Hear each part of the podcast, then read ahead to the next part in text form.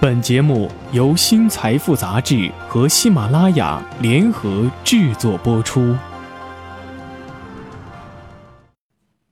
欢迎收听新一期的新财富杂志，我是主播秋风。在中国如火如荼的互联网加领域当中，电商和互联网金融背后都有着 BAT 的身影。只有智能硬件是 BAT 染指较少的行业，那么也是因此呢。也是最合适草根创业的，再加上大众创新、万众创业的东风，智能硬件的创业热潮着实不难理解。然而，从更宏观的层面来看，智能硬件热潮的主要推手是物联网的兴起。正如科通新城董事长康敬伟所言的：“十年之后，很难找到一个东西不是 IOT。今天抢 IOT，就是在抢未来的入口。”一个市场研究公司预测呢，到二零二零年的时候，物联网将带来每年三百亿元的市场利润。那个时候将会有两百五十亿个设备连接到物联网上，而且继续快速的增长。也是根据这个呢，包括谷歌、思科、亚马逊、苹果，还有 IBM 等等在内的巨头，都将争相抢占物联网产业的主导地位。谷歌、苹果等呢？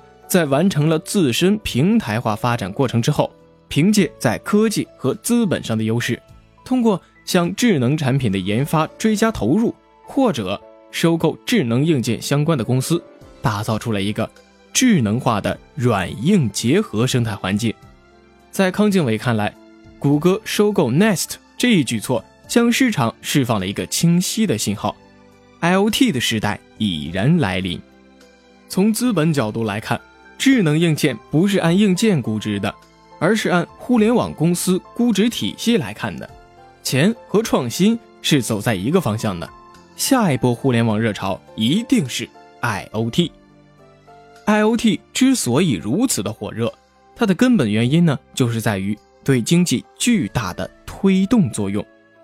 艾森哲在《物联网推动中国产业转型》的报告中指出，基于当前政策和投资趋势。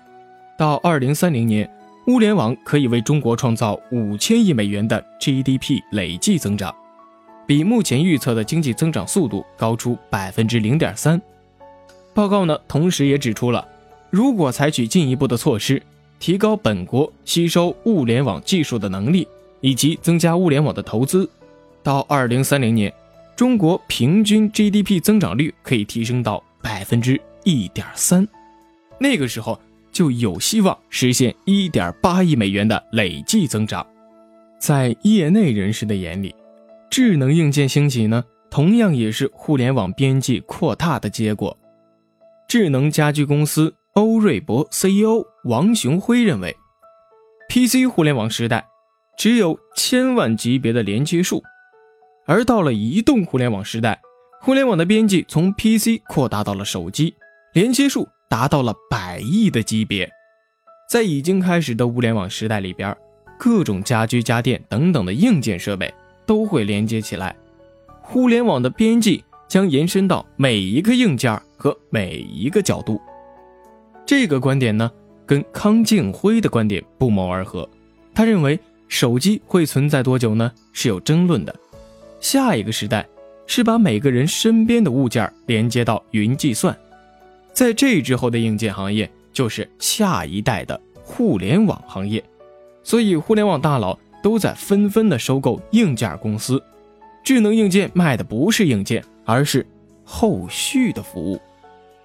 物联网产业链的成熟顺序将会呈现出硬件单品智能化、万物互联互通、大数据综合应用服务的闭合循环，而智能硬件呢？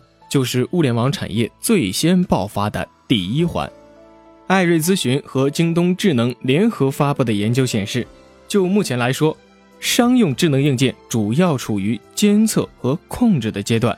监测呢，主要指的是单品智能化，这个阶段可以实现环境数据和用户数据的抓取；控制指的就是多设备实现连接，比如说通过 WiFi 远程遥控设备。智能硬件呢，是通过软硬结合的方式对传统的设备进行改造，进而呢让它拥有智能化的功能。具备了连接能力的硬件就可以实现互联网服务的加载，最终呢形成云加端的典型架构，开阔大数据等等的附加价值。作为软件、硬件和服务缺一不可的新行业，相关技术的成熟让智能硬件的爆发成为现实。移动互联网的应用和普及，使得收集和整理人与人之间的数据成为了可能。传感器技术和识别技术的发展成熟，也使得万物互联。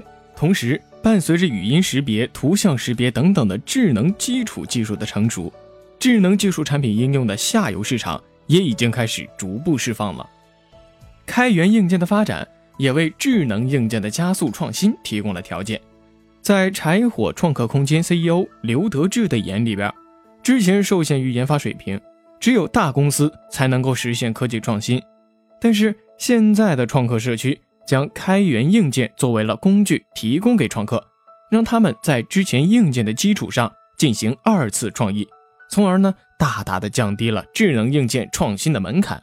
它的原理和安卓之类的开源软件是一致的。英特尔和高通等等的公司都已经联手开源硬件企业，推出了模块给创客使用。本期的新财富杂志到这里就要结束了。咱们下期再见，别忘了评论哟。